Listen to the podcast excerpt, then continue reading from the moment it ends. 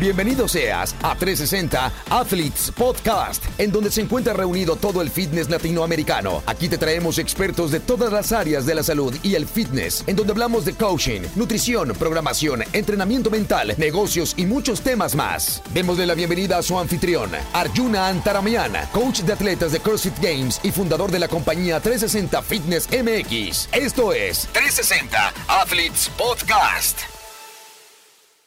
¿Qué pasa mis queridos 360 Athletes? Este episodio es presentado por la nueva suscripción de 360 Athletes, la cual te incluye programaciones deportivas, cursos, webinars, seminarios, todo por el precio de 149 pesos al mes. Si quieres probarla ahora, recibes un mes completamente gratuito yendo a nuestra página web www.360athletesmx.com y puedes solicitar ahí tu prueba gratuita de un mes.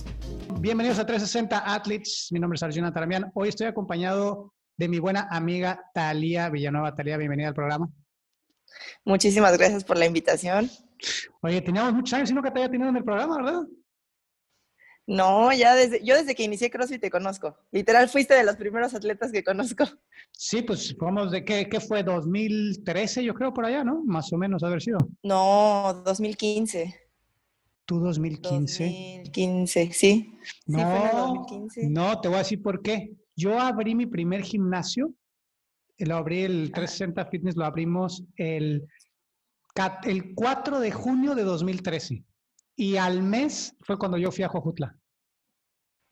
No, porque, bueno, no estoy 100% segura, pero yo tuve un viaje a Las Vegas en el 2014 y todavía no me dedicaba 100% ¿No? CrossFit. O sea, había tomado algunas clasecillas por ahí y el 2015 fue el primer Open que hice, pero tenía dos meses entrenando.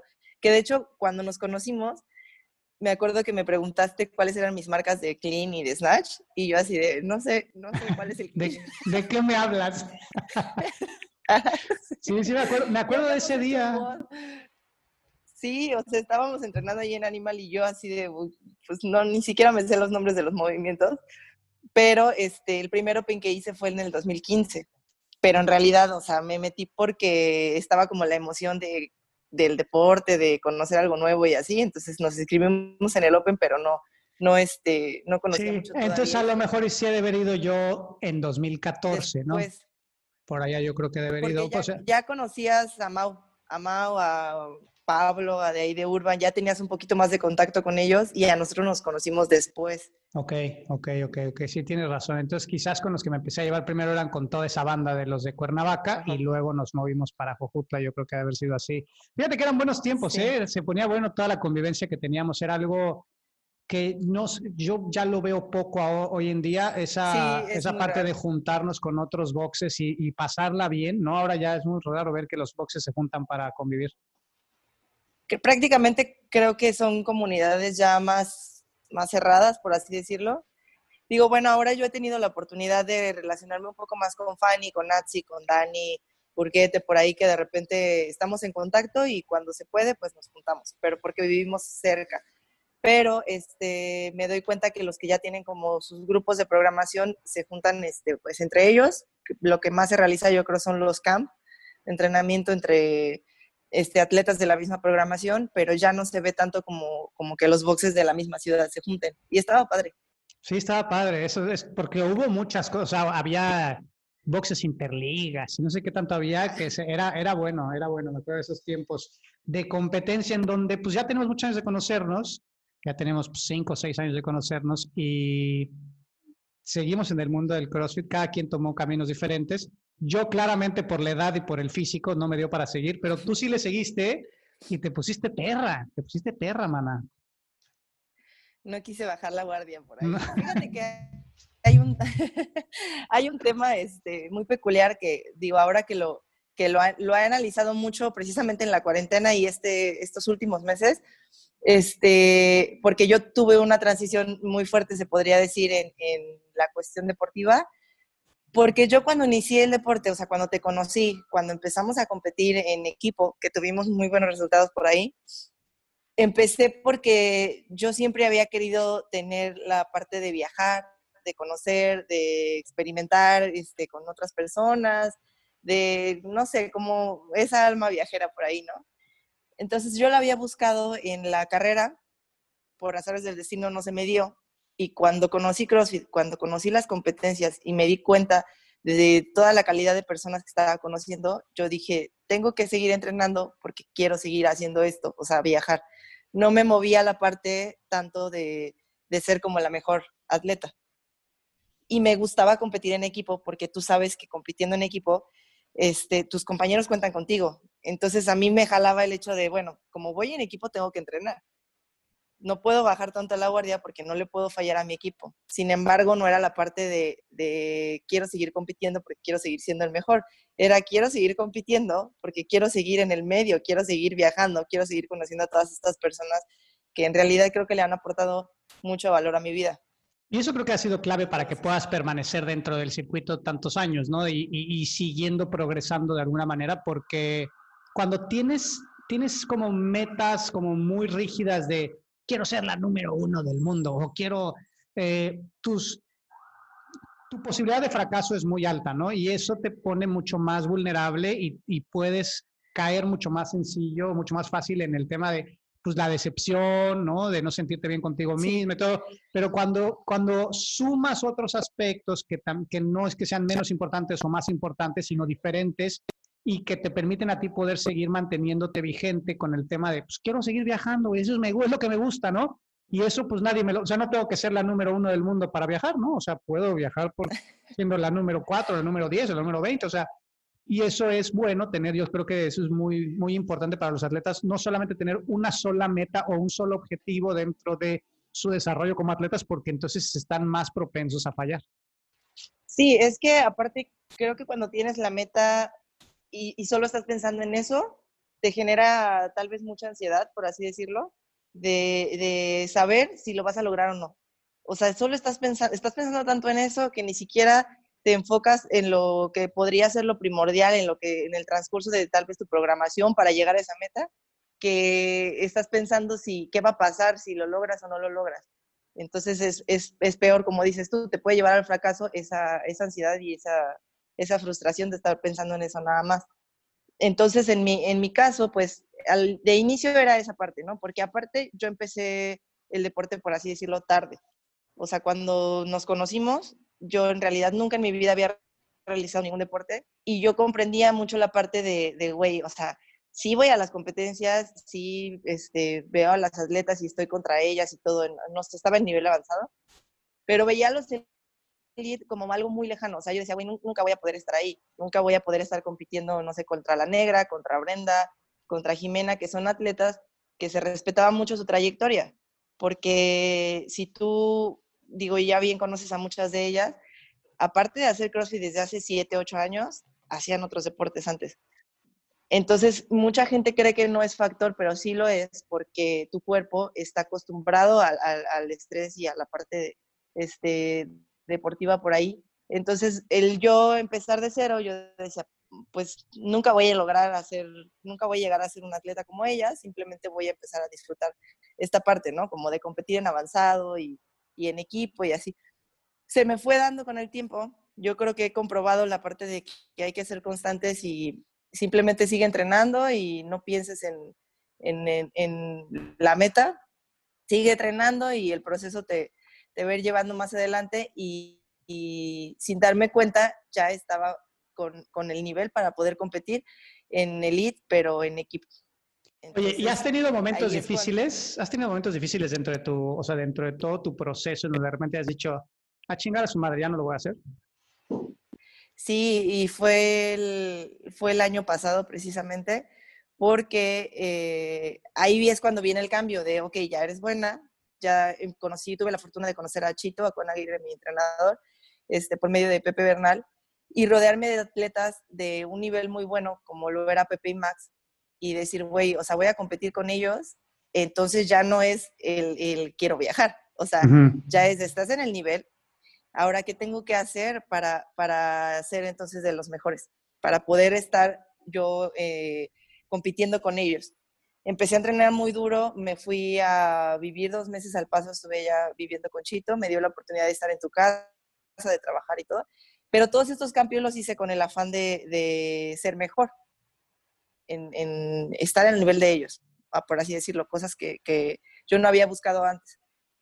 Entonces me di cuenta que ya ahí fue cuando dije, ay cabrón, o sea, nunca me había imaginado todo el esfuerzo que un atleta de alto rendimiento de verdad ponía. Las horas de entrenamiento, el descanso, eh, la alimentación, todos los cambios que tenías que hacer para poder estar ahí, que yo no había puesto antes, todo ese esfuerzo, ¿no?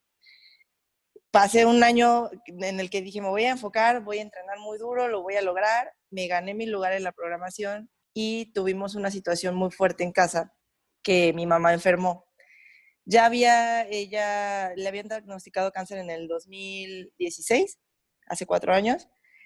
Ella había optado por llevar otro tratamiento alternativo a las quimioterapias, porque se rehusaba ese proceso, ¿no?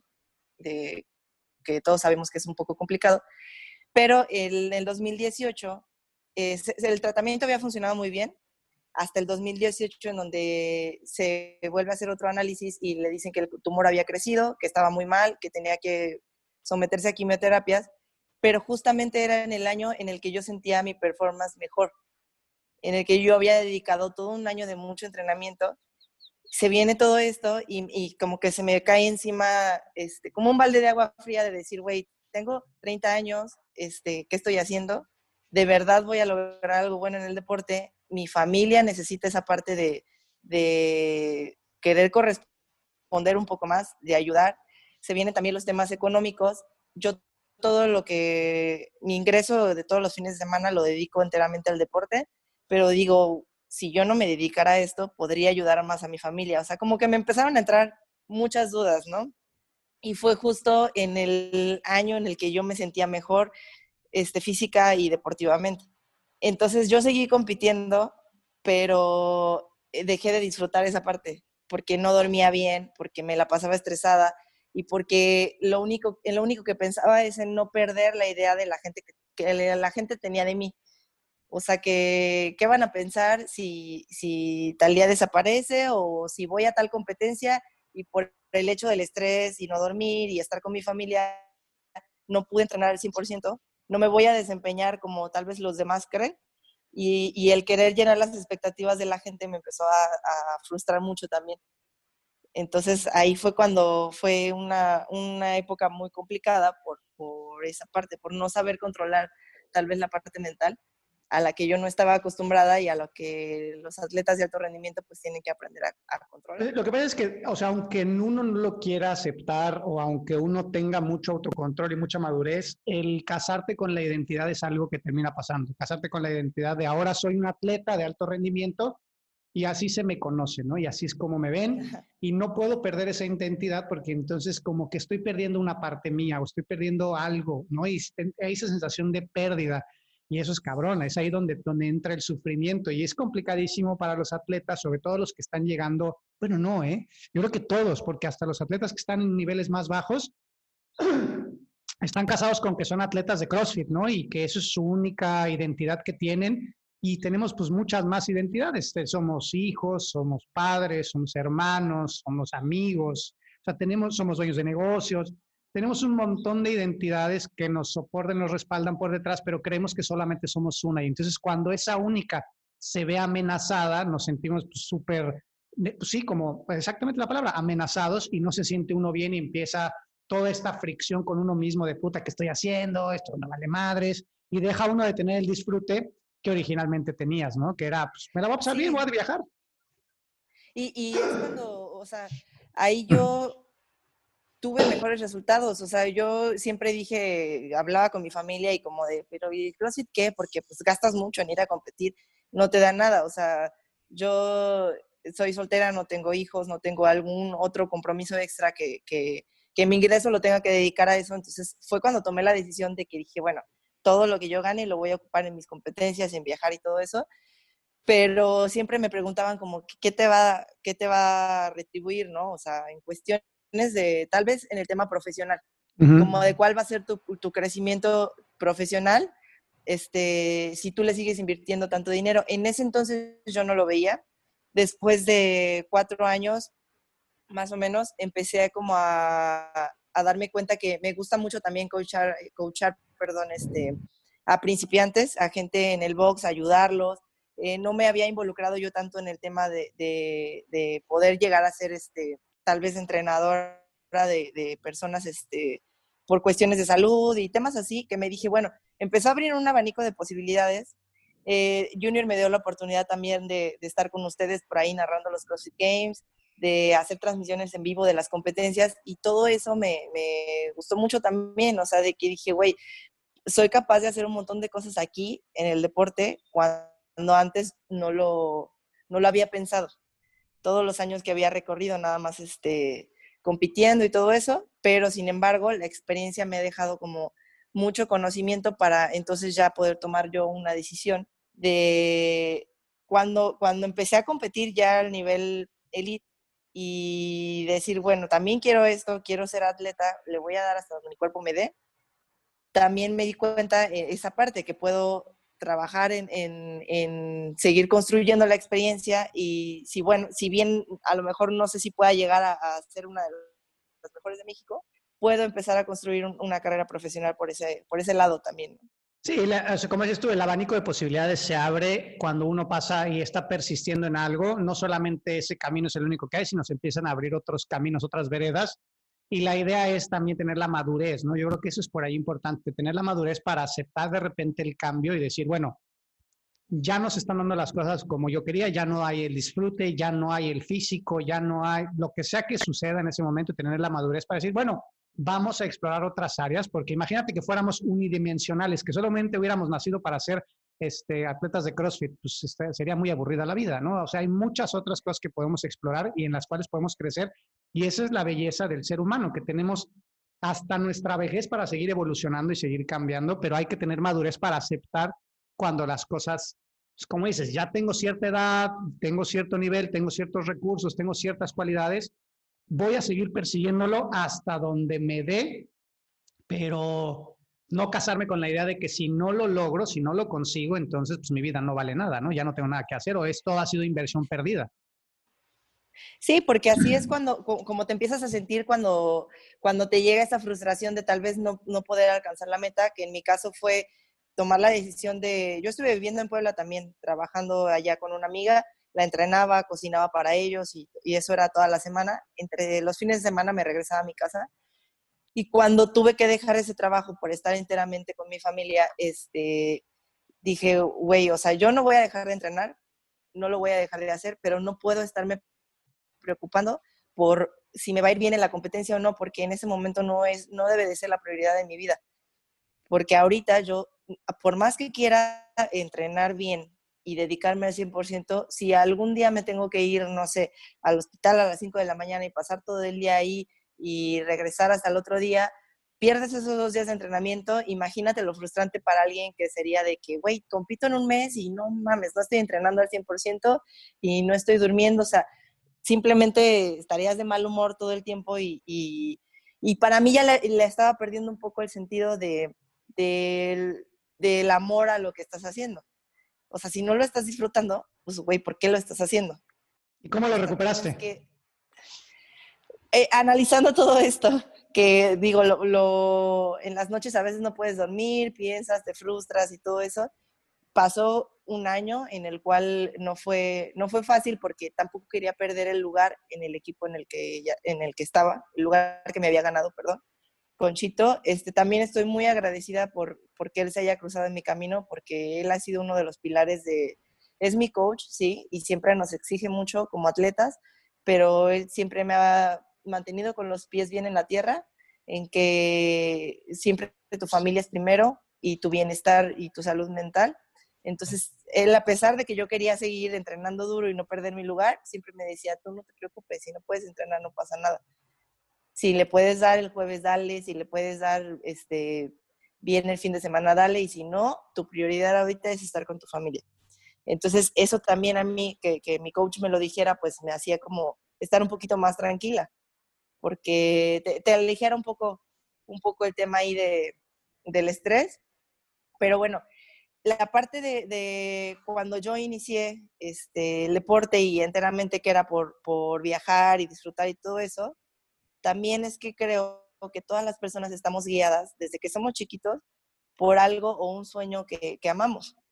Tú buscas siempre el, camino a tu vida está guiado por algo por lo que tú amas. Y cuando hay atletas que desde niños están entrenando y buscan ser los mejores del mundo o de su país, es porque enteramente ellos lo aman y a lo mejor pues tienen el apoyo de su familia, pero es un sueño que, lo, que lo tienen y que no lo quieren perder. Yo no empecé en el deporte porque, porque amaba el deporte y porque quería ser la mejor y porque era mi sueño. Era por, por, por esa parte que buscaba en mi carrera desde antes de viajar, de conocer personas, de... ¿Estudiaste? Todo eso, ¿no? Eh, gastronomía. Ok. Y, lo, y esa carrera la busqué porque sabía que podía salirme de Jujutla y tal vez este, tomar por ahí intercambios y, conocer y todo eso.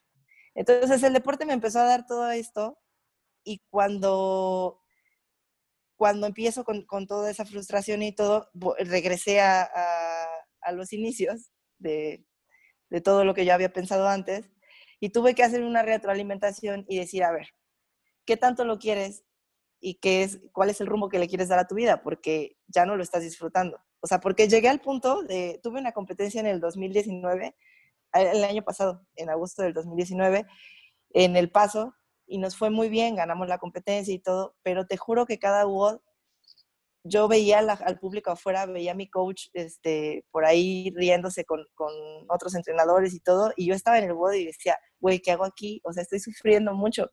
El desempeño era bueno, pero yo no lo estaba disfrutando. Y salía y le decía a mis compañeros, güey, o sea, no me siento bien, no me siento bien con lo que estoy haciendo aquí porque estoy más preocupada por, por lo que los demás vean de mí y mi desempeño que lo que yo estoy sintiendo y disfrutando. Entonces, pues, como te comentaba, estos meses de la cuarentena me ayudaron a, como no ha habido competencias, este, mi mamá se fue recuperando, gracias a Dios, terminó su tratamiento eh, este año, se fue recuperando bien de la radioterapia, de la quimio, de, de la operación. Entonces, tuve el tiempo necesario para retroalimentarme y para agradecer todo lo bueno que el deporte me ha dado y empezar a, definir por ahí el camino que, que quiero tomar. Entonces dije, bueno, ok, eh, ahorita no me voy a preocupar por competencias porque no las hay. Necesito meterle más esfuerzo a mi, a mi negocio, que es los fines de semana ahorita, para mantenerlo con toda la situación que está pasando. Y, y analizar muchas cosas y, como te comento, agradecer todo eso y darme cuenta de, todo el abanico de posibilidades que puedo tener dentro del deporte, porque definitivamente lo, lo pienso seguir en ese camino y como bien te lo comentaba, tal vez eh, hasta la, parte deportiva, hasta donde mi cuerpo me dé, pero ahora tomé la decisión de empezar a, cultivarme un poco más también y empezar a estudiar en el tema del cocheo. Eh, a lo mejor por ahí las transmisiones en vivo, toda esa, esa parte también me gusta, entonces seguir el camino por ahí. ¿Te gusta la fama, pues? ¿Te gusta la fama?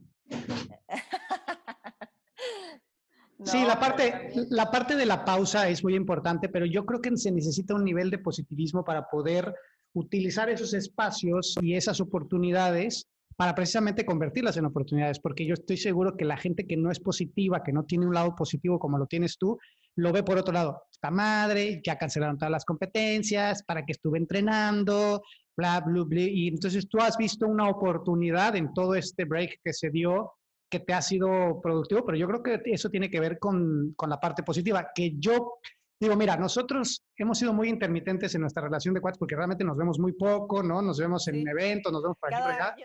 Cada año, cada dos años nos vemos. Eh, pero siempre la sensación que me ha dado tuya es de ser una persona positiva. O sea, se siente la vibra cuando alguien es positivo. O sea, alguien que, que, siempre, o sea, que se siente alegre, que independientemente de cómo te sientas a lo mejor emocionalmente, siempre como que tienes una sonrisa. Y eso yo creo que es importante, trabajar en la parte del positivismo no en la parte de estar feliz por estar feliz nada más para que todo el mundo me vea sonriendo, sino realmente ser positivo. Como barra de, ándale, ándale, sonríe. sino, ser, sino ser realmente positivo en tu manera de pensar y en encontrar oportunidades en donde los demás a veces pueden encontrar solamente problemas, ¿no? Y eso es importantísimo para el desarrollo, no solamente físico y no solamente en la parte competitiva, sino mental y espiritual para largo plazo, ¿no? Porque, pues ya, digo, tú eres todavía joven, ¿cuántos años tienes ahorita? ¿30? 30. Todavía estás morrilla, o sea, tú ya no eres un, no, no, yo ya tengo 40, ¿no? Pero ya llegamos a una etapa en la que tienes que pensar las cosas con más claridad, o sea, y, un poco más frío y sí tener el disfrute y seguir haciendo las cosas que te llaman y que te gustan y todo, pero, pero disfrutar, o sea, tienes que disfrutar las cosas ahorita. Imagínate ya al final de tu carrera deportiva que te cague hacer lo que haces y lo estés haciendo, pues está cabrón. Sí, no, y aparte de todo, también poner los pies en la tierra en el sentido mío de decir, güey, tú no empezaste con un background deportivo de, no sé, gimnasia, natación, de 6, 7, 8 años, tu cuerpo está evolucionando, pero con el tiempo que llevas es, relativamente poco a comparación de, de, los demás atletas. Entonces también me cayó en cuenta de no, no, no tienes ninguna necesidad de frustrarte ni de desesperarte por el proceso, porque cuánto tiempo llevas en comparación a los demás. O sea, no puedes querer este, resultados inmediatos cuando, cuando nunca, creo que cada año nunca he tenido un retroceso, siempre he ido evolucionando para bien en la cuestión deportiva. Entonces, eh, también entender eso, o sea, no te puedes comparar con alguien que lleva 10 años en el deporte, cuando nunca en tu vida hiciste nada, le metías al alcohol, a las desveladas y todo, y sí estás teniendo un avance, pero pues tienes que ser consciente de todo eso y tienes que ser paciente y, bueno, o sea, mi cuerpo sí me ha seguido respondiendo para bien, pero pues, o sea, definitivamente le tengo que chingar. eso, eso es bien importante, ¿eh? perdón que te interrumpa, eso es bien importante y es algo, una plática que yo tengo siempre con los atletas. No hay que comparar tu línea del tiempo con la línea del tiempo de alguien más. O sea, es como, digo, a lo mejor, a lo mejor la analogía no está bien cuadrada, pero es como si un niño que va en, en tercero de secundaria estuviera encabronado de porque otro, un güey de 22 años va en la universidad. O sea, pues ese, es, su camino. Él ya pasó por un proceso de pasar por la secundaria a la prepa y luego llevar a la universidad y le tomó cierta cantidad de años. O sea, tú eres un niño todavía, ¿no? Entonces, así nos pasa de repente que tenemos alguna comparación, ¿no? No, pues eh, otro güey a mi edad ya tenía tres casas y ya se había divorciado dos veces, ya tenía dos familias y yo apenas ¿qué estoy. Hizo desde antes? Claro, ¿qué hizo él? o sea, cuáles fueron las circunstancias en las que él inició, cuál fue su madurez. O sea, somos tan diferentes y nuestro aspecto es tan diferente que no, o sea, es comparar peras contra manzanas. A pesar de que somos seres humanos, compararnos, o sea, es súper complicado porque, como dices, tu antecedente deportivo pues influye, la cantidad de recursos que tienes influye, tu capacidad genética influye, eh, tu capacidad a lo mejor intelectual influye. Hay un montón de cosas que influyen que va cambiando la muestra por completo. Y entonces tú quererte comparar con alguien es completamente ilógico. Con la única persona con la que te puedes comparar es con tu yo de ayer, es con la única que deberías de compararte y decir, bueno, ¿quién era yo hace cinco años y quién soy yo ahora? Y que durante estos cinco años, ¿qué cosas positivas han surgido? ¿Cuáles han sido las negativas? Y dentro de los cinco años, ¿cómo puedo mejorar esas partes negativas? Yo creo que, fíjate que qué curioso que, lo mencionas, porque fue exactamente de las preguntas que yo me planteé en este tiempo para saber cuál es el camino que, quiero seguir. Y es, y es eso, o sea, ¿quién era yo antes del deporte, hace cinco o seis años? Y, y, si de verdad ha valido la pena, ¿no? Porque como bien muchos de que pues ya se acabó, ya no hay, no sé, ya no hay regionales, ya no hay competencias, ¿qué va a pasar? O sea, qué es lo que me ha dejado todo esto y definitivamente también creo que una de las cosas importantes es todas las personas que, puedes conocer en el medio del deporte, creo que no me vas a dejar mentir. Eh, estoy muy agradecida con todo eso porque todas las personas que, eh, sin miedo a equivocarme, te puedo decir que todas las personas que, puedas conocer tienen un, agregan un buen valor a tu vida en el deporte. ¿Por qué? Porque es gente que, que si lleva más de cinco años en esto, es gente dedicada, es gente que, tiene mucha disciplina y siempre te alimenta de algo bueno. Entonces, para mí es como, bueno, todo, todo, a lo mejor no he llevado una carrera como tal en el deporte, o sea, no sé, una universidad, una escuela o algo así, pero todos estos años y todo, todo se podría decir que es la carrera de la vida en el deporte conmigo. Toda la gente que he conocido me han aportado mucho y no lo voy a cambiar por nada. O sea, definitivamente es lo que ha guiado mi camino para lo que voy a hacer en un futuro. Sí, te, todas estas experiencias que has tenido a lo largo de tu vida te traen crecimiento de alguna manera y ese crecimiento se va a ver expresado en otras áreas. O sea, es, imagínate que no hubieras conocido el CrossFit, ¿no? Como tal, y pues no quiere decir que fuera bueno o malo, a lo mejor haberte dedicado tantos años y meterle tanta lana a eso. O sea, no, no, no hay que juzgarlo como bueno o malo, sino simple y sencillamente es lo que es y es lo que fue ¿Y qué tal si no hubieras conocido? A lo mejor no hubieras salido de Jojutla nunca, ¿no? Nunca hubieras conocido a toda la gente que conociste, nunca hubieras viajado a Estados Unidos a, conocer este, a ir al Budapalooza, a conocer otros atletas, a ver gente que hace cosas extraordinarias con su físico. O sea, siempre hay cosas positivas de ello y como dices tú, o sea, ese contacto con otras personas, aprender de otros individuos que no los podrías haber conocido. O sea, no conocen Jojutla, pero es un pueblito, es un pueblitito. O sea, yo vengo de Cuautla, que es igual de feo, pero o sea, son pueblitos y no conoces a toda esa gente extraordinaria que hace cosas que, normalmente no las ves en tus pueblos, ¿no? Que siempre hay garbanzos de libre, siempre hay gente extraordinaria en cada pueblito, pero la, es mucho menor. Entonces, el hecho de haberte involucrado en la disciplina pues más que decir, pues es que desperdicié o me gasté tanto dinero, es no, o sea, invertí en mi crecimiento personal, de alguna u otra manera hubo crecimiento personal, y lo, pero para poderlo asimilar y para poderlo empezar a utilizar de alguna manera, pues tiene que haber esa madurez que, que seguramente, o sea, que tú tienes y que has, ahorita de la que has platicado durante todo el programa es, tengo que ver qué está pasando, qué, cómo me siento, lo disfruto, no lo disfruto, y eso habla de mucha madurez, porque la verdad es que hay mucha gente, yo que trabajo con un montón de atletas, es bien complicado que el atleta llegue a esas conclusiones por sí mismo. O sea, normalmente siempre tiene que ser mucha interacción con ellos y estarlos empujando poco a poco para que ellos poco a poquito vayan llegando a ese punto, pero tienen que ir muy acompañados. Es raro que el atleta solo llegue a esas conclusiones como las has llegado tú y eso habla de que tienes mucha madurez en ese sentido.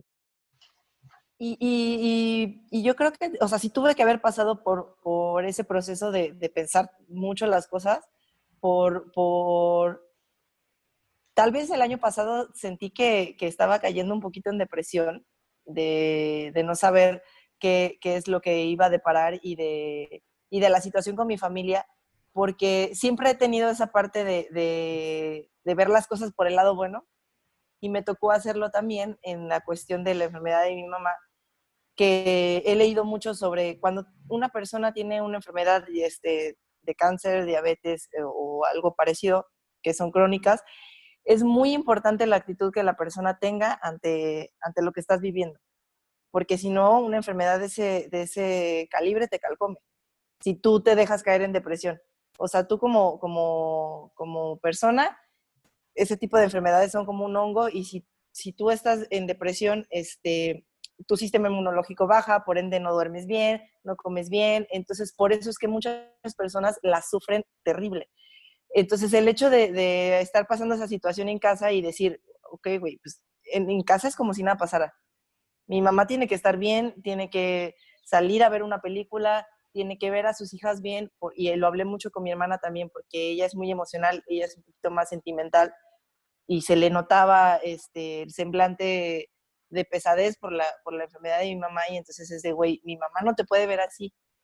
O sea, tú no puedes estar con esa actitud porque, porque ella está tratando de salir adelante de algo que, que, pues ni te imaginas, ¿no? El dolor que ella pueda tener.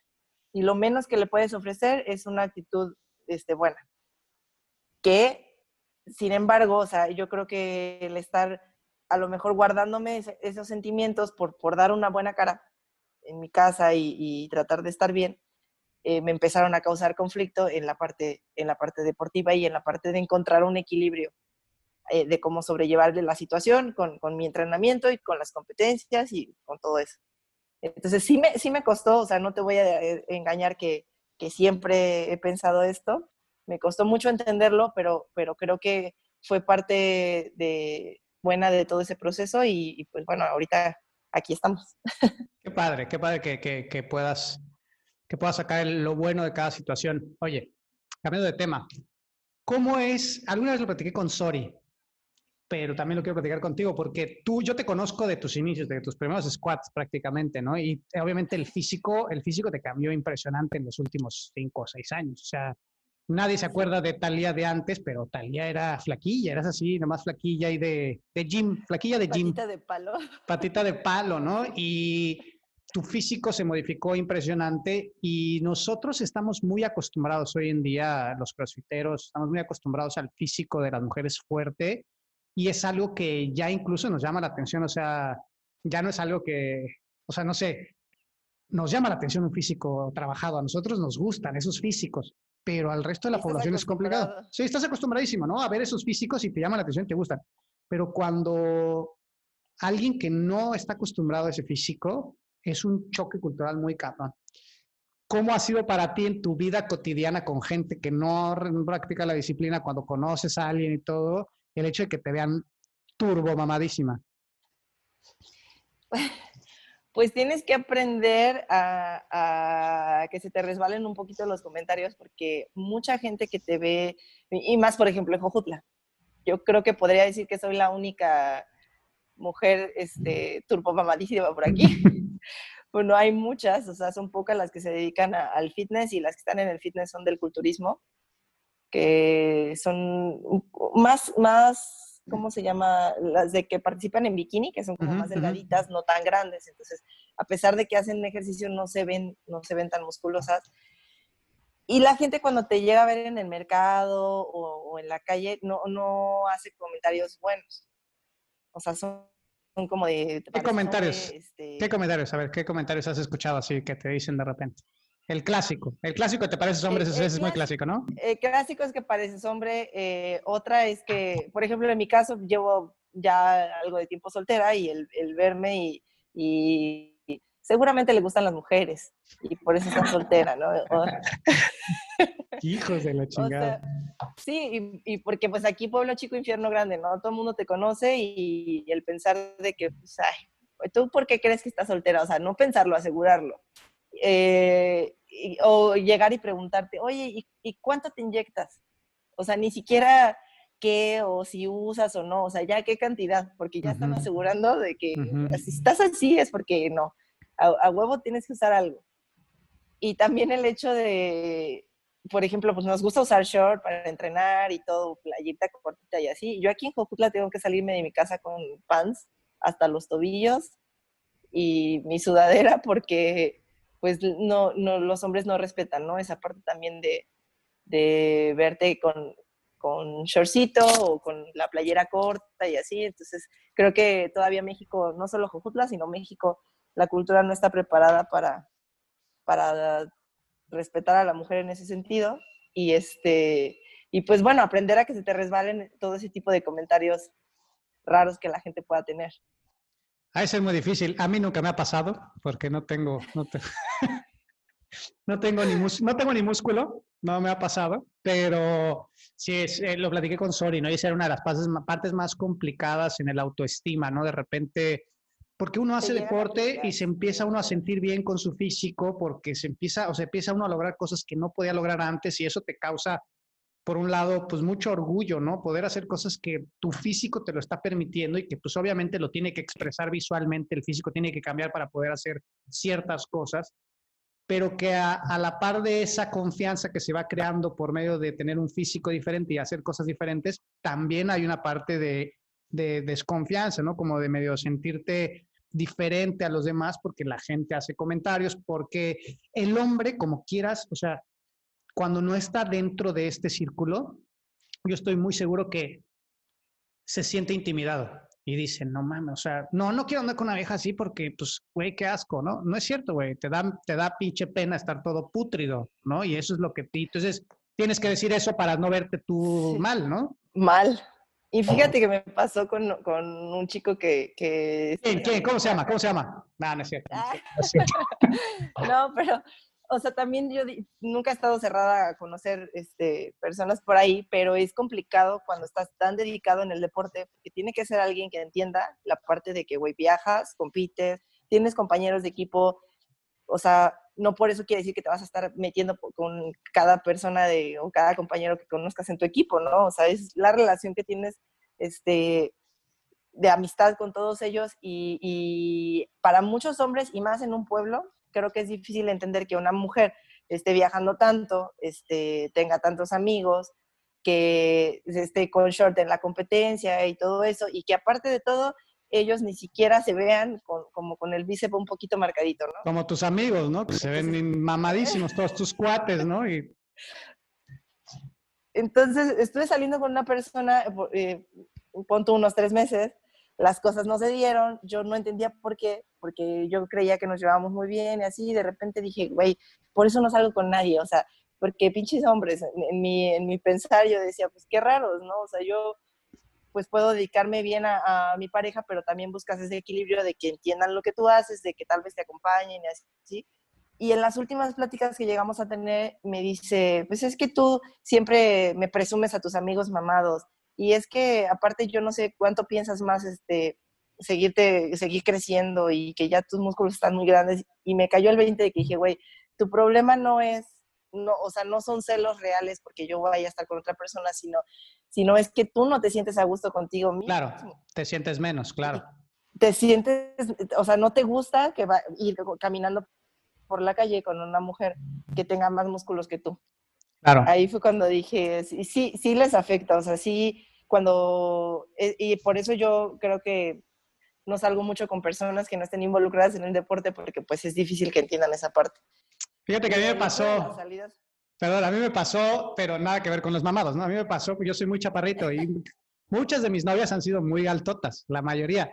Y tenía una que hasta así como que se, se agachaba así, ¿no? Y me decía, oye, ¿no te molesta que no te molesta este si, si me pongo tacones? Y me decía yo, más bien, ¿no te molesta a ti? Porque, o sea, siento que el problema lo tienes tú, ¿no? Más bien, porque yo no tenía ningún problema. Y sí, terminamos, terminamos tronando y todo. Digo, ella sí estaba muy alta, medía como unos 77, una cosa así.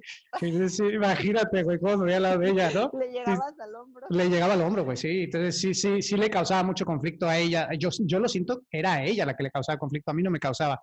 Entonces sí entiendo esa parte de puta, güey, pues tú tienes que arreglar tus pedos primero, pues si quieres andar bien conmigo, porque pues yo soy yo, ¿no? Y así me conociste, o sea, me hubieras conocido en un entorno en donde, pues, o sea, éramos completamente diferentes, yo era súper flaquita, este, nunca salía con nadie, de repente de la noche a la mañana me pongo turbo, turbo mamada y tengo un chingo de amigos mamados y me quedo a dormir en el hotel con todos esos güeyes, todo, quizás pues puedas entender un poco el desconfort de tu pareja, pero si ya te conocen así, pues sí tienen que... Agárrate un crossfitero, manita, uno, agárrate un... Dile a Patrick Bellner. Ahí, ando por ahí trabajando en esto. no, ya quisiera.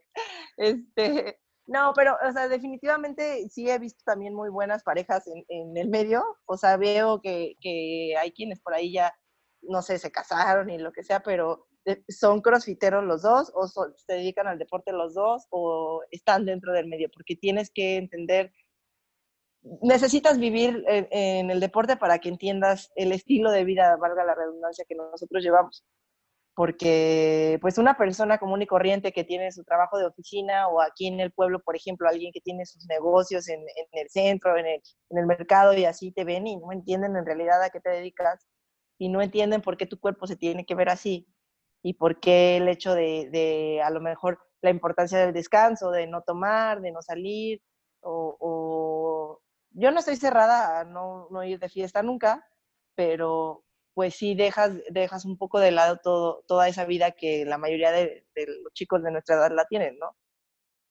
No, bueno, los, míos ya no, ¿eh? Los míos ya están, ya todos, ya son unos rucos ancianos. Todos mis amigos, yo los veo y les digo, güey, ¿qué te pasó, cabrón? Pareces una anciana, todos panzones, así, horrible. Pero sí, sí entiendo esa parte. Y bueno, yo ahí difiero un poco en el tema de que a fuerza tiene que tener, o sea, es, es mucho más fácil la transición si es alguien que está dentro del deporte definitivamente.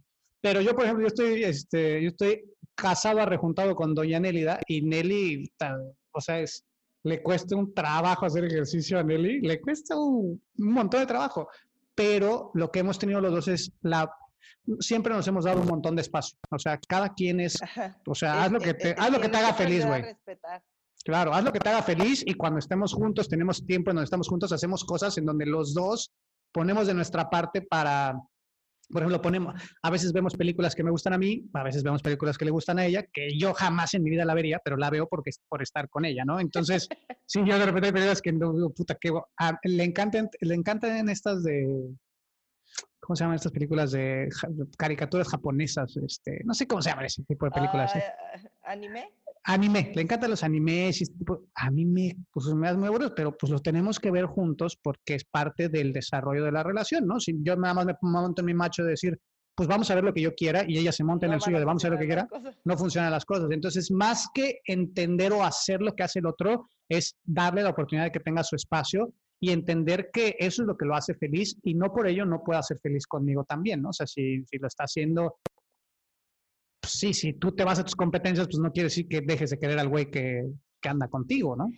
Es que aparte es parte de, que como persona te puedas desempeñar bien en lo que, en lo que estás haciendo. Llámese un deportista o trabajo, lo que sea, si hay un güey que, que, no sé, odia estar en su casa o se la pasa con mil problemas, imagínate la cara que, que el güey va a tener en la oficina toda la semana. O sea, e, es en definitiva que las personas que te rodean, si tienes pareja, familia o los amigos que puedas tener a tu alrededor, tienen que contribuir o tener un, un aporte bueno a, tu vida para que tu estado de ánimo, sea, se refleje. Porque si no, pues está cabrón. O sea, eh, y es lo que te digo, o sea, puede ser deporte o, cualquier otra carrera, si no tienes el apoyo de tu pareja, en algún momento te va a frenar.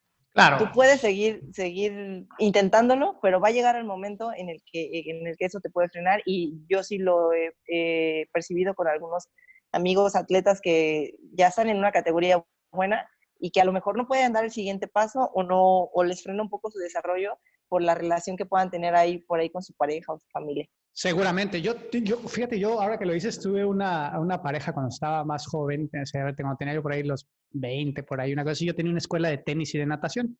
Y, y los fines de semana, o sea, todo el día trabajaba y lo único que hacía todo el día era dar clases de tenis, o sea, aventarle la pelota a los niños, ¿no? Y luego los, los otros horarios eran las clases de natación y la tenía con un amigo, un muy buen amigo, y los fines de semana era el único día que teníamos para jugar, porque todos los demás días era, pues, echarle pelotas a los niños, no era como que jugábamos tenis, o sea, era...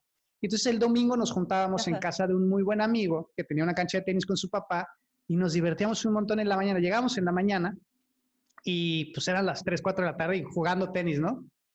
Y yo vivía con mi pareja. Eh, y yo a las 4 de la tarde ya estaba yo en mi casa todos los días y vivía con esta pareja y me reclamaba todos los fines de semana que me la pasaba todo el fin de semana y no le dedicaba nada de tiempo a ella, ¿no?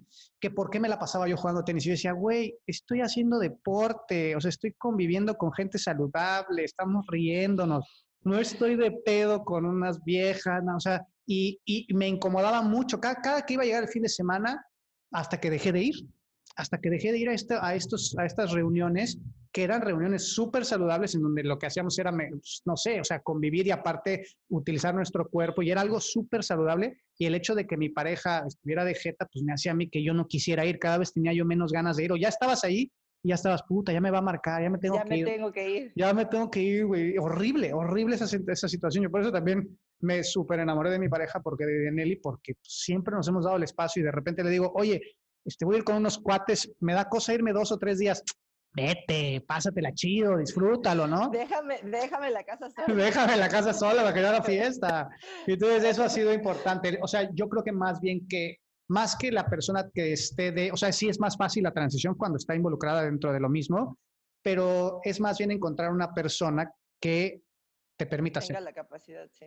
Que te permita para, ser. para entenderlo. Sí, definitivamente es, eh, y yo creo que puede ser algo bueno para, para todos los que quieren buscar algo grande en el deporte, por así ya, ya transfiriéndolo meramente al deporte, porque si, si tienen esta, esta barrera o este problema con, con, su pareja o su familia, tienen que encontrar alguna forma de, de cambiar su situación, porque el, el, liberarte de todo el estrés y todo, o sea, el tener una relación con amigos, salidas o algo así, es importante para, para los atletas también. O sea, es importante que tú, que tú te liberes de, de la parte de, de, solo entrenar y solo pensar en los watts y solo pensar de cómo me fue y cómo me va a ir mañana. O sea, también distraerte un poco, ir al cine, ir con los amigos, lo que sea, para que tú puedas funcionar de forma óptima en, en los siguientes días. Y es algo que, que muchos no lo, no lo entienden o no tienen la capacidad a lo mejor de hablarlo con su pareja para que, para que lleguen a un acuerdo en esa parte. Fíjate que ahorita que lo dices, podemos a lo mejor irnos también al tema de la recuperación y de lo importante que es el tema del descanso y no solamente el descanso como, o sea, para potencializar tu físico, sino el mental, o sea, el hecho mental. de tener un break mental y yo, a mí me costó muchos años, eh, o sea, pero años entender que necesitaba yo un break y ahora soy súper, súper estricto con eso. El jueves, o sea, el jueves mi teléfono está prácticamente apagado casi todos los jueves y los domingos igual. Y estoy, o sea, hago todo menos lo que hago en mi día cotidiano. O sea, voy a hacer todo lo que normalmente no hago y me voy a distraer lo más posible. Y si voy a, me quiero echar ocho horas de tele, me las aviento. Y si me quiero ir a comer fuera a un restaurante, lo hago. Y si me voy, o sea, trato de hacer cosas que normalmente no haría. Ni de por error agarro una barra, ni de por error agarro la computadora, porque he visto que cuando respeto estos días de break mental, me siento mucho mejor y mucho más productivo los días que trabajo. Cuando estoy tan ahí, o sea, que no me quiero descansar y que quiero seguir y que quiero continuar, mi productividad empieza a disminuir, tanto físicamente, yo lo noto en mis workouts, me cuestan mucho más trabajo, no lo disfruto. Cuando empiezo a armar las estructuras, digo, puta, qué hueva esta, qué hueva la otra, qué hueva aquella. En cambio, cuando llego fresco mentalmente, es como, a huevo, ahorita lo voy a hacer este porque se ve padre, te cambia un montón. ¿Tú qué haces en tus días de descanso? A mí me gustaba mucho ir al cine y, este, y reunirme con, con mis compañeros también del CrossFit, pero la parte de, de a veces no tocar tanto el tema deportivo, tratar de despejarte un poco de eso pero ahora que, estoy este, aquí en mi casa, literal busco series o documentales para distraerme un poco, pero, pero es lo que, lo que más me llamaba la atención, por la cuestión de que aquí pues solo tenemos o cine o bares. Claro, sí, también no hay mucha variedad, no entiendo. Entonces, era, era esa parte.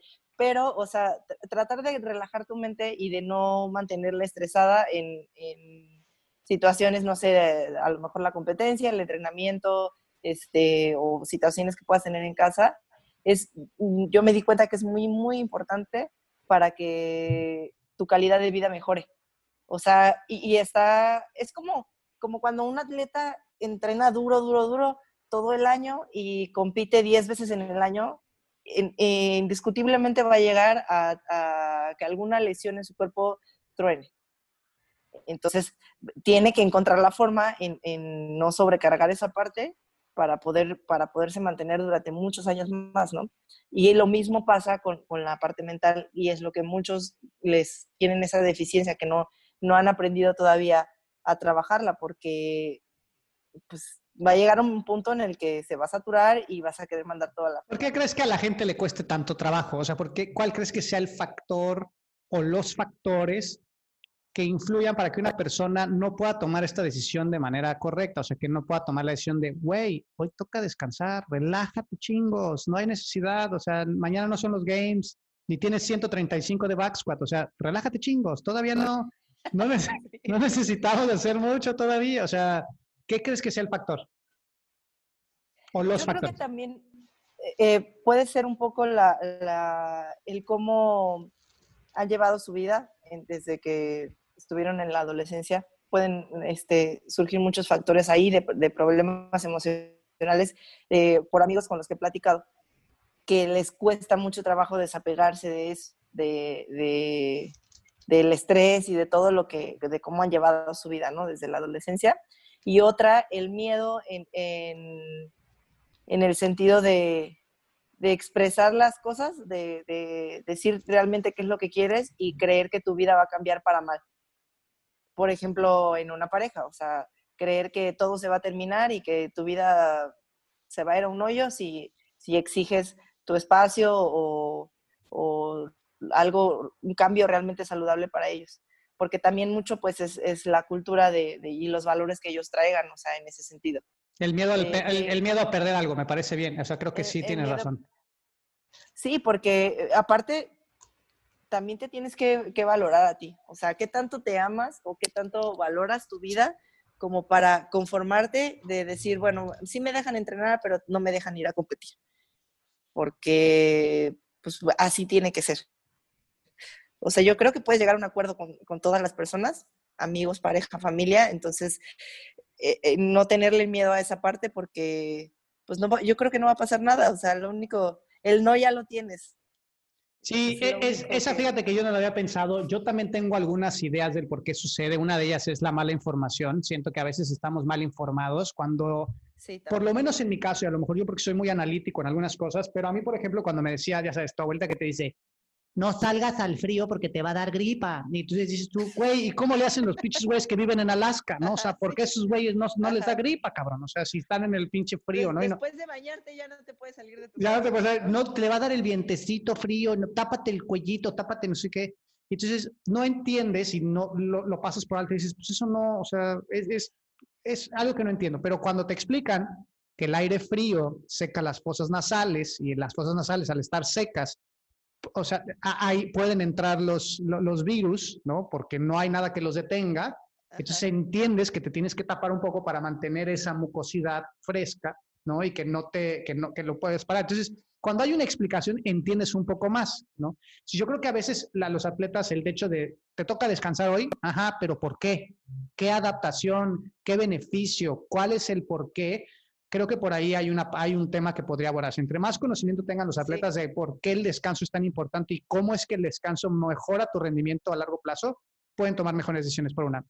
Y por el otro lado, lo que tú comentas de el miedo a perder algo, ese miedo de si no entreno hoy voy a perder todo lo que hice hace años, pero también creo que viene de no entender, o sea, para perder la fuerza, para perder la fuerza se necesitan meses de no trabajarla para perderla.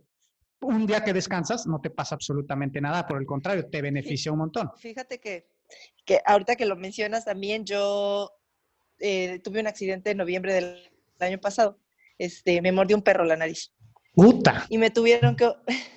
Fue un accidente así súper inesperado y, y, justamente el año que te digo que, que, yo considero que mi performance estaba mejor, eh, se me vino el mundo encima así de, no, mis competencias, o sea, lo primero que le dije al cirujano fue, ¿cuánto tiempo me voy a recuperar? Y él soltó la carcajada porque dice, una mujer normal se hubiera preocupado por su cara, ¿no? O sea,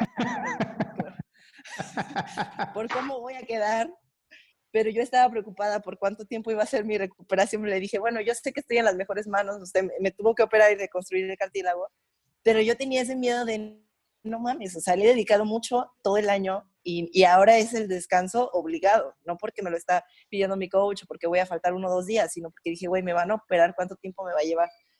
Sin embargo, nos tomamos con la sorpresa de, él me había dicho que un mes aproximadamente me iba a, quitar bien los puntos y todo. A los 15 días me revisé me soltó los puntos y yo ya había cicatrizado muchísimo más rápido que una persona normal. A esto le atribuyo que es, yo creo que todos los que hacemos deporte, no sé si tú te has dado cuenta que te llegas a cortar y te recuperas tal vez mucho más rápido que lo hubieras hecho hace 5 o 6 años.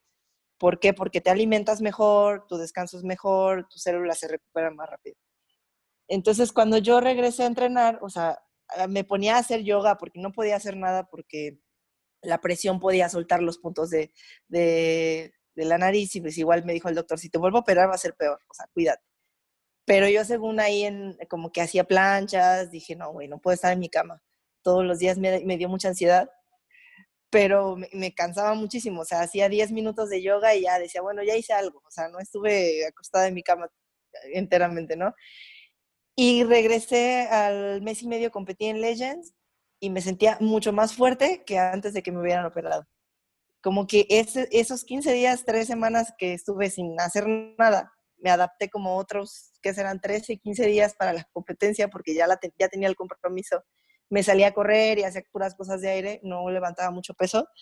Y cuando llegué a la competencia, me sentí yo más fuerte que, que antes de, de la operación. Sí. Y ahí fue cuando yo esto se lo atribuyo, ¿sabes a qué? Porque lo estamos viendo ahora con la cuarentena. Hay muchos ciclistas y maratonistas que están rompiendo sus marcas ahorita que están regresando a correr después de haber estado encerrados tres meses.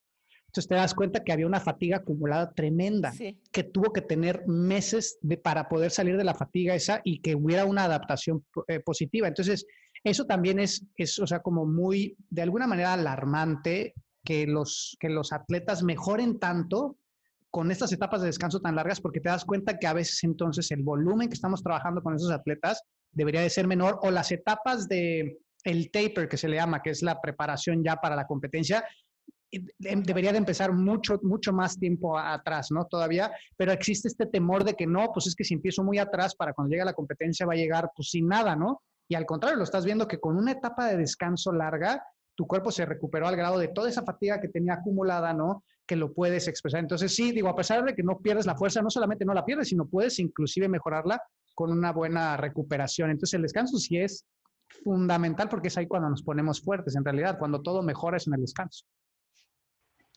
Sí, o sea, es, es, es, es clave para, para ello y, y hay muchos atletas que a veces les cuesta trabajo entenderlos, pero tú los ves compitiendo te voy a mencionar por ahí a, a, Juan Cruz, que es muy amigo mío también, que compite muchísimo. Y yo se lo he preguntado de, güey, ¿cómo le haces para mantenerte todo el año este, con, con, un buen rendimiento y compitiendo? Porque aparte no le va mal, siempre tiene buenos resultados en las competencias, pero, o sea, lo ves y saltar la caja rapidísimo, hacer los burpees, mover la barra y todo en la competencia, pero cuando tú lo ves caminando, saliendo de su carro o del box o lo que sea, camina como viejito. Todo le duele. Todo le duele y, está cabrón, o sea, porque está cabrón. necesitas este, o sea, entrenas también para que tu calidad de vida mejore y si y si en tu día a día no puedes ni siquiera caminar bien dos cuadras. Imagínate cuánto mejoraría no solamente tu calidad de vida, sino tu rendimiento deportivo si pudieras caminar bien. O sea, si pudieras caminar como una persona normal, o sea, cuánto más mejoraría tu rendimiento, ¿no? Porque la adrenalina y todo esto te hace sacar muchas cosas, pero estás limitado por cómo está tu cuerpo en ese momento.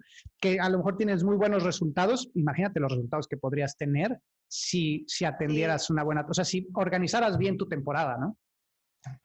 Sí, porque, porque, o sea, puedes tú sentirte óptimo tal vez para competir y yo creo que él lo ha, ido entendiendo un poco más porque ya últimamente ha estado cuidando más sus lesiones y, sí lo veo que ya descansa más que lo que hacía hace dos años tal vez.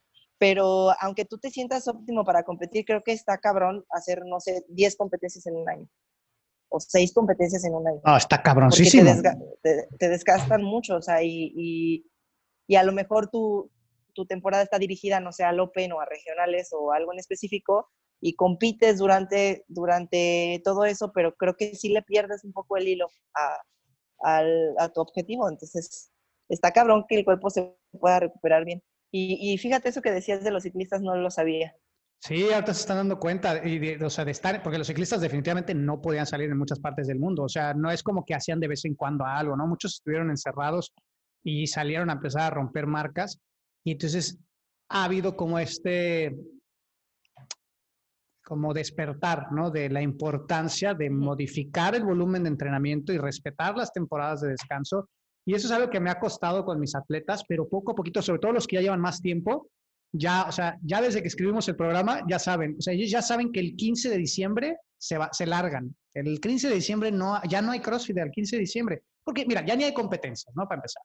Entonces, el 15 de diciembre se largan y regresan hasta el 15 de enero. Tienen un mes completo de vacaciones y cada año ahora ya son mucho más receptivos, ¿sabes? Es así como desde que escribimos la temporada ya están ansiosos de que llegue el descanso, ¿no? Porque ya saben que les va a llegar, saben que pueden salir de viaje, saben que pueden comer, saben que puede pasársela chido sin tener este estrés de puta, tengo que entrenar. O sea, ya asimilan que en esa temporada es su temporada de descanso. Tenemos otro pequeño descanso a mitad de año, muy pequeñito de 15 días, pero el fuerte viene a final del año, pero les costó años entenderlo y lo empezaron a entender conforme vieron que su desarrollo siguió incrementando con los años, o sea que ese, mes completo de descanso les traía muchos más beneficios. Obviamente es entender que cuando regresas el día uno después de un mes de descanso, está cabrón que saques PR, o sea, está cabrón que llegues a sacar. Entonces, eso es como lo que les chocaba mucho al principio, que regresaban y decían, güey, me fui el día de descanso sacando 275 de snatch, o sea, un día antes del, de la temporada de descanso regreso y no puedo sacar 185. eso es lo cabrón, pero entender que es parte del proceso, de este retroceso para poder seguir otra vez escalando y yendo hacia adelante.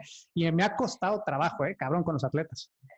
Y literal si lo hacen, o sea, nada, nada, nada durante todo el mes. Sí, sí, lo, todo, entre más viejos son, por ejemplo, Gustavo Trazancos, eh, con Mauricio lo hicimos en algún momento, también ya ahora Mauricio ya no está haciendo el programa porque ahora ya tiene otras responsabilidades y todo, pero los atletas más viejos de la programación son los que ahora ya lo disfrutan más ese tiempo de descanso. E inclusive cuando llegamos, ahora que fue lo de la temporada de, que empezó la cuarentena, que dijimos, güey, no hay competencias, estamos entrenando a lo pendejo, no hay competencias, váyanse de vacaciones, vámonos 15 días de vacaciones todos, vamos a descansar.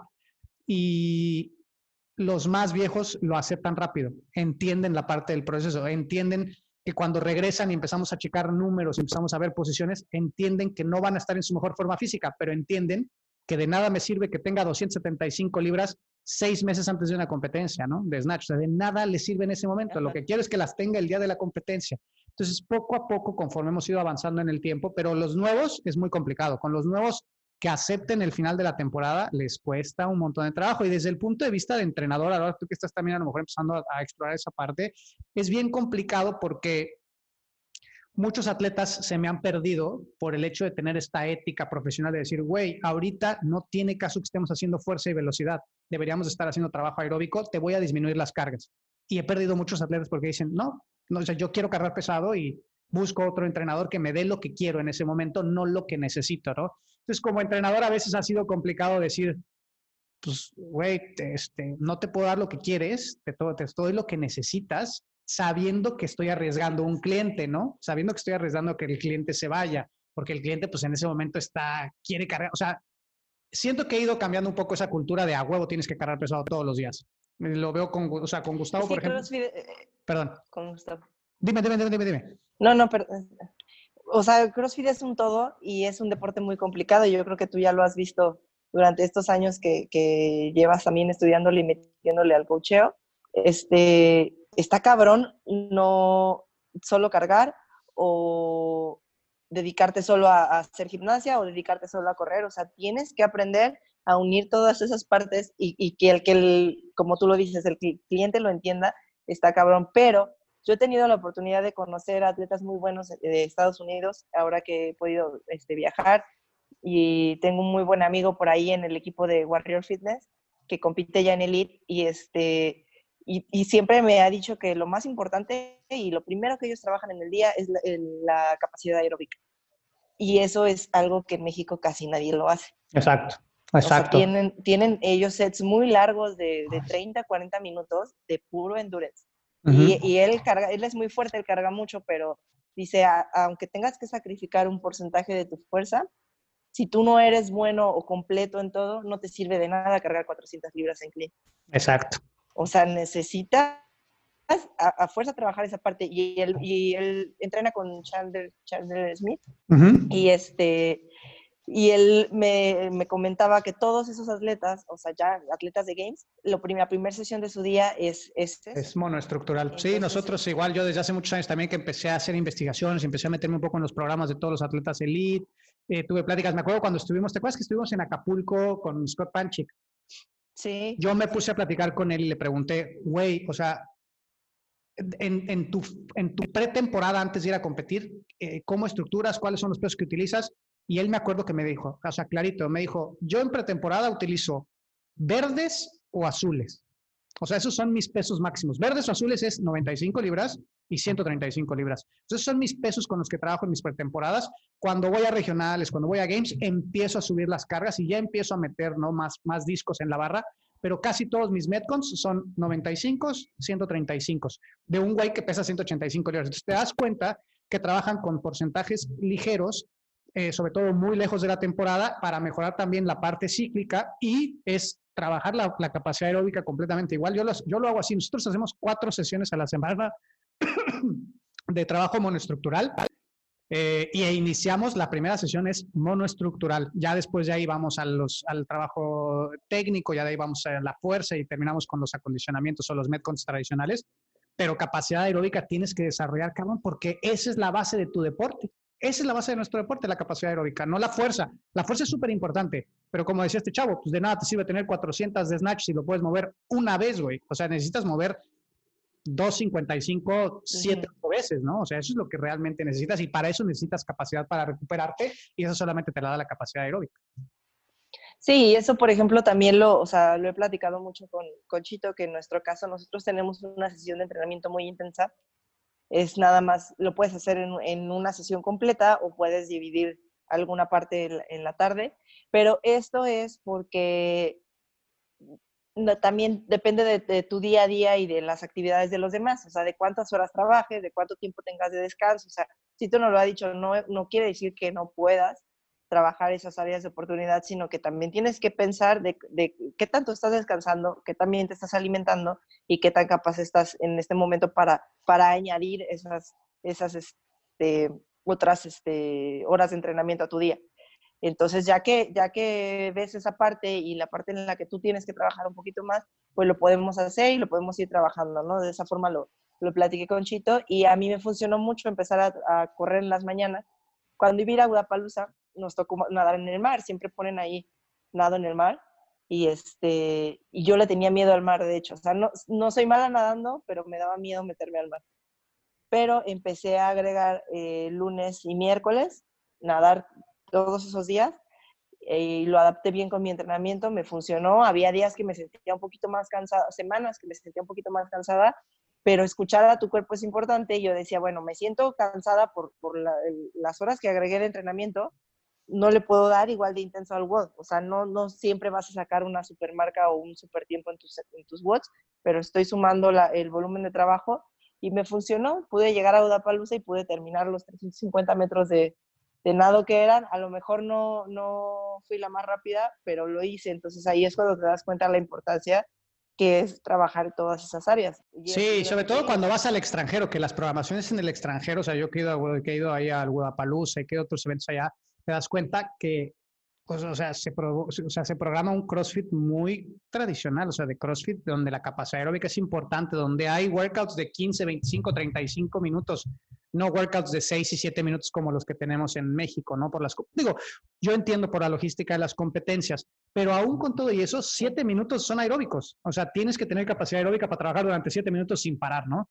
Y eso es, es, es importante que los atletas que están escuchando esto, que que trabajen su fuerza, sí, es muy importante la fuerza, no lo vamos a, decir, a dejar por alto eso, porque es parte importantísima de nuestro deporte, pero no es el componente más importante. Cali, yo me tengo que ir porque tengo, está buenísima la plática, pero tengo otra, tengo otra junta ya, tenía una junta a la una, ya es la una y cuarto. Eh, ¿Algo le quieras decir a la gente? ¿Dónde te encuentra la gente? ¿Alguna recomendación que le quieras hacer? Eh, estoy en Instagram como Talia Villanueva, eh, todo junto. No, no, creo que no tiene H así Talía Villanueva, y en Facebook igual como Talía Villanueva.